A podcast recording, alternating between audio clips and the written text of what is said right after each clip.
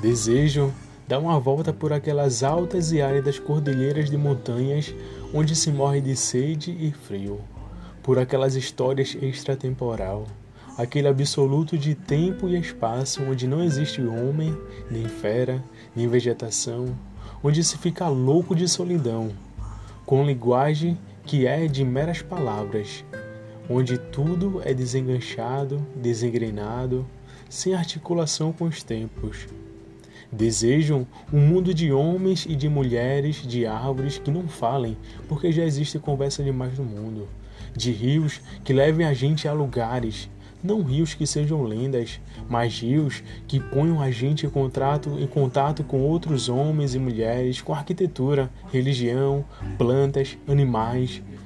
Rios que tenham barcos nos quais os homens se afoguem, mas não se afoguem no mito e lenda, e nos livros e poeira do passado, mas no tempo e no espaço e na história.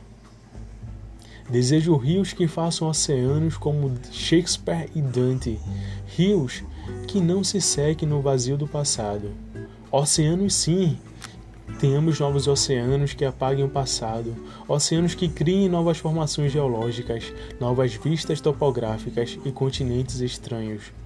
Aterroriza aterrorizadores, oceanos que destruam e preservem ao mesmo tempo, oceanos nos quais posso navegar a partir de novas descobertas, novos horizontes, Tenhamos mais oceanos, mais convulsões, mais guerras, mais holocaustos. Tenhamos um mundo de homens e de mulheres com dínamo entre as pernas, um mundo de fúria natural, de paixão, ação, drama, sonhos, loucuras, um mundo que produza êxtase e não peidos secos.